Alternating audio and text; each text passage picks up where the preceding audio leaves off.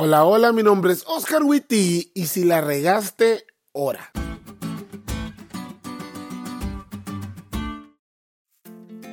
¿Alguna vez estuviste con un niño que sabía que le iban a pegar por lo que hizo, pero que cuando llega la mamá igual le pide que no le pegue? Si no conoces a nadie, ese niño fuiste vos. Yo no te voy a mentir, sí he visto niños así, pero definitivamente yo fui ese niño. En una ocasión estaba jugando con mis hermanos, mamá había salido, así que decidimos jugar en la sala. Hasta allí todo bien. El rollo es que como toda mamá de los noventas, tenía un mueble que tenía varias repisas repleta de adornitos que había conseguido o le habían regalado. Y ese, más que sus toppers, era su más preciada posesión. Nosotros, ajenos a esa realidad, nos dedicamos a jugar fútbol americano en la sala. Así es, fútbol americano en la sala. En varias ocasiones choqué contra el mueble lleno de adornitos, pero no pasó nada.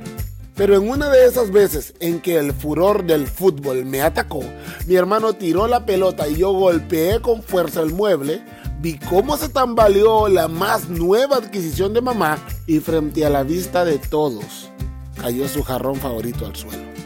Como todo niño criado en los noventas, yo sabía lo que me iba a pasar ese día iba a haber Pau Pau para Oscarito.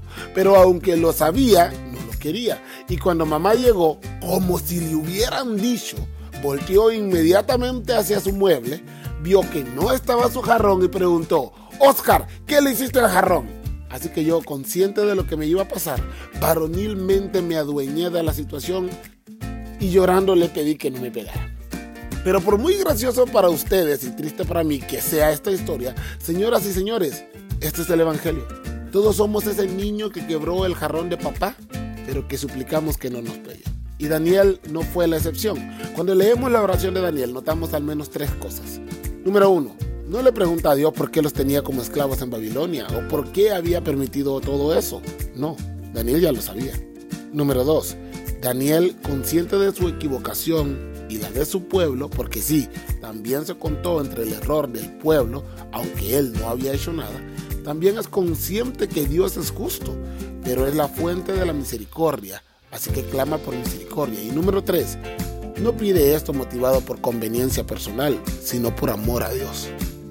La oración de Daniel es una oración que nos puede servir como modelo cuando nos hayamos equivocado, porque es una oración de reconocimiento, no solo del pecado cometido, sino también reconocimiento de que Dios es el único que puede ayudarnos en el pecado y si algo hiciste mal hoy, corre a Dios y ruega por misericordia. Te prometo que hay suficiente para ti.